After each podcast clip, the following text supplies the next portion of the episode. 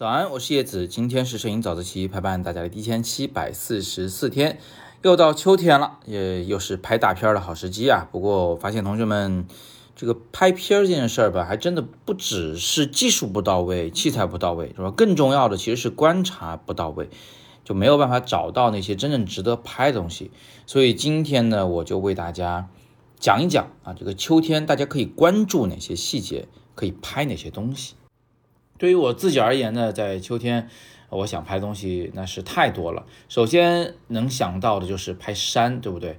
我们已经去过一次这个香山了，呃，肯定还会再去。这个周末、下个周末都会去玩一玩。这个树叶现在是慢慢的黄了起来，色彩呢就远比之前看到的这个夏天的深绿色啊要有趣的多，丰富得多。虽然它不见得全是黄的，但是它毕竟是多彩的嘛，对不对？有这个各种各样的颜色。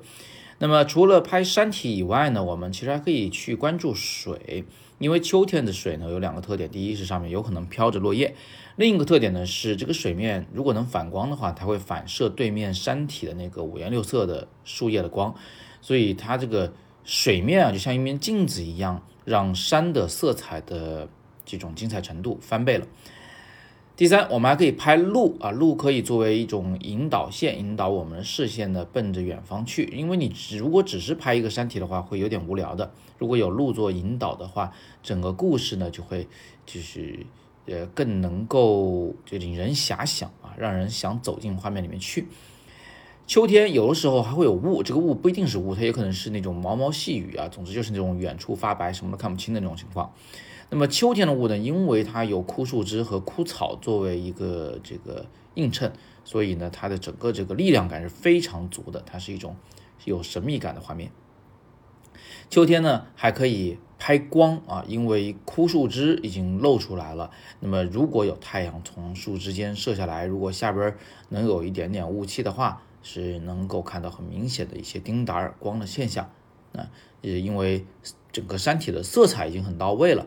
加上这种呃金黄色的阳光在里面，两者之间呢是相得益彰。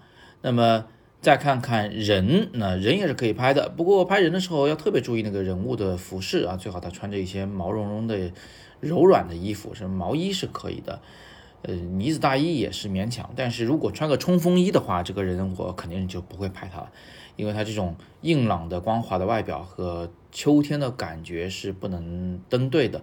当然了，也可以拍自家的狗子，是吧？比方我们家金毛就非常适合在秋天来拍摄，因为它这个柔软的毛大衣跟那个秋天的金黄的树叶是能够映衬在一起的。秋天呢，还可以拍果子，呃，果子呢不分大小，不分好坏，啊，即便是掉到地上的已经裂开的那种果子，只要你找到它，把它拍下来，哎，组成一组放到朋友圈里面。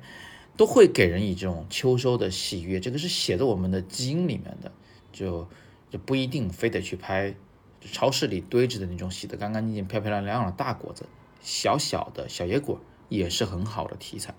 所以今天呢，就是给大家提个醒儿啊，那个就是拓展一下思路，秋天来了，我们到底能拍什么？呃，这个其实是真的选择余地很多的。不要忘了，这秋天，这虽然是一个简单的词汇，但它里面所包含、所承载的就关键词儿啊是非常多的。它有很多很多的符号，都能够表达秋天这一让人喜爱的季节。那最后呢，别忘了啊，我刚才都只是提到了可以拍哪些东西，具体怎么拍才好看呢？